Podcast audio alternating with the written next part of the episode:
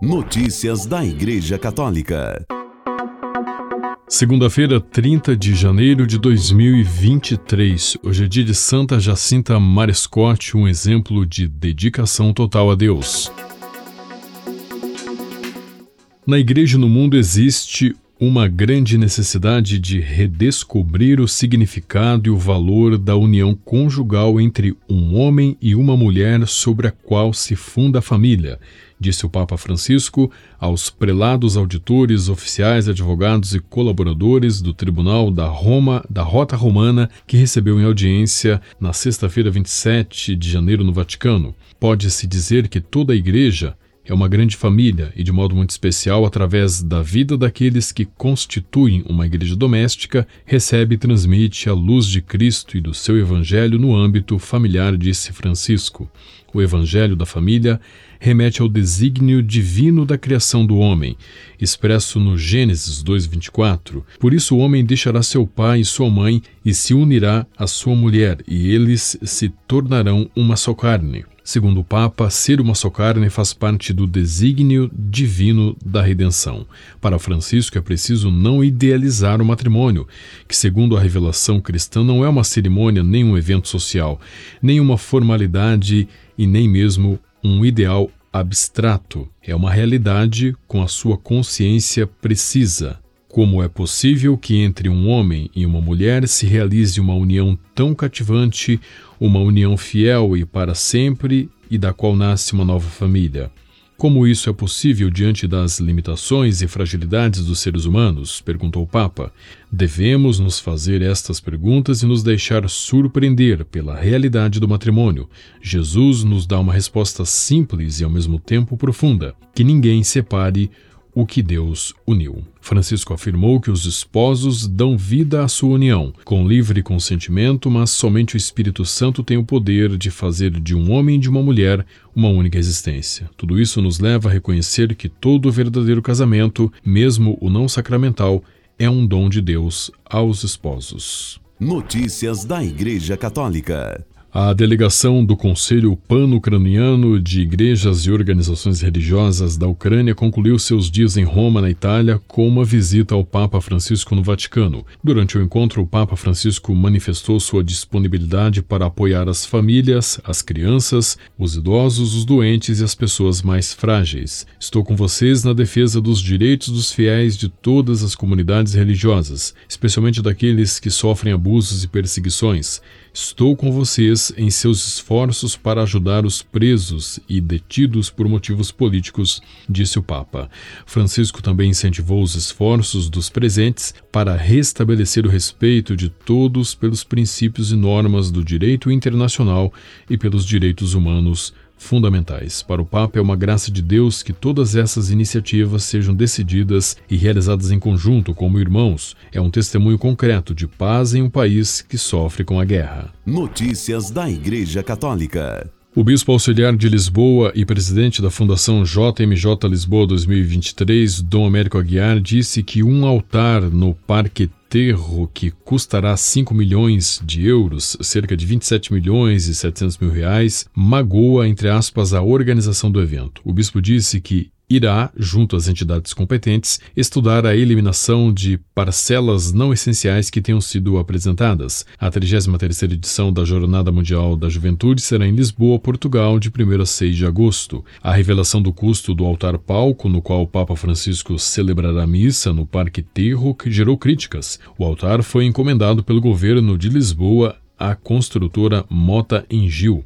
Dom Américo agradeceu pelo escrutínio feito pela opinião pública sobre o custo do altar, dizendo que isso permite corrigir o caminho. O que nós não queremos é ferir a JMJ com este ou outro tipo de acontecimentos. O evento é positivamente esmagador. Os portugueses nunca mais se vão esquecer da JMJ, disse Dom Américo. Todos os processos que temos em curso vamos acompanhá-los de forma mais ativa, acrescenta o bispo ao afirmar que não sabia nem tinha de saber do valor da construção do altar no Parque Terro. Dom Américo ressaltou que serão adotados novos procedimentos para futuras construções em outros espaços para que erros não se repitam, pedindo que os assuntos relacionados aos requisitos da organização do evento sejam acompanhados mais de perto. Notícias da Igreja Católica. A partir de agora, fiéis podem enviar suas intenções de oração para serem colocadas junto às relíquias de primeiro grau do Beato Carlo Acutis, graças a um grupo de Facebook criado pelo colombiano Luiz Alberto Sanches, leigo da Legião de Maria. Sanches e sua família guardam relíquias de primeiro grau do Beato, compostas por parte de seu corpo e cabelo. O Facebook, o endereço do Facebook é Relíquias Beato Carlo Acutis Colômbia. É só procurar digitar este, este nome, Relíquias Beato Carlo Acutis Colômbia, no Facebook. Para solicitar a peregrinação das relíquias nas paróquias e dioceses, é possível entrar em contato com Luiz Alberto Sanches no número 5731 0857 1644. Notícias da Igreja Católica. A Câmara Municipal de Cachoeira Paulista aprovou transformar em feriado municipal, dia 12 de dezembro, data da morte do Monsenhor Jonas Abib, fundador da Canção Nova. Aprovado por unanimidade, o projeto segue para sanção ou veto do prefeito Antônio Carlos Mineiro. Monsenhor Jonas Abib morreu em 12 de dezembro de 2022, aos 85 anos, em sua casa, em Cachoeira Paulista. O projeto dos vereadores Rogéria Lucas, Felipe Piscina e Agenor do Todico diz que o sim do Monsenhor Jonas Abib transformou a vida de milhares de pessoas Brasil afora. Hoje, filhos e filhas podem testemunhar a paternidade espiritual desse homem que acreditou em Deus e também nas pessoas que foram enriquecidas com o seu ministério sacerdotal. Há de se ressaltar também que a missão pastoral assumida pelo Monsenhor Jonas Abib refletiu de modo significativo no desenvolvimento de Cachoeira Paulista, transformando-a na cidade da fé e, consequentemente, um destino especial para o turismo religioso que tem gerado impactos positivos na economia do nosso município, destaca outro trecho do projeto. Notícias da Igreja Católica. Neste quarto domingo do tempo comum, 29 de janeiro, o Papa Francisco, na oração do Ângelus, falou sobre as bem-aventuranças segundo o Evangelho de Mateus. Bem-aventurados os pobres em espírito, porque deles é o reino dos céus. Francisco quis esclarecer quem são os pobres em espírito, explicando que são aqueles que sabem que não são suficientes por si mesmos, que não são autossuficientes e vivem como mendigos de Deus sentem necessidade de Deus e reconhecem que o bem vem dele, como um dom, como uma graça, e depois de observar que os pobres em espírito conservam o que recebem, afirma: por isso desejam que nenhum dom seja desperdiçado. Disse que hoje se deteria neste aspecto típico dos pobres em espírito, não desperdiçar. E para isso o Papa propôs três desafios contra a mentalidade do desperdício. Primeiro desafio: não desperdiçar o dom que somos. Cada um de nós é um bem, independentemente dos dotes que temos, afirmou o Papa. Cada mulher, cada homem é rico não apenas de talentos, mas de dignidade é amado por Deus, é valioso, é precioso. Depois, o segundo desafio: não desperdiçar os dons que temos.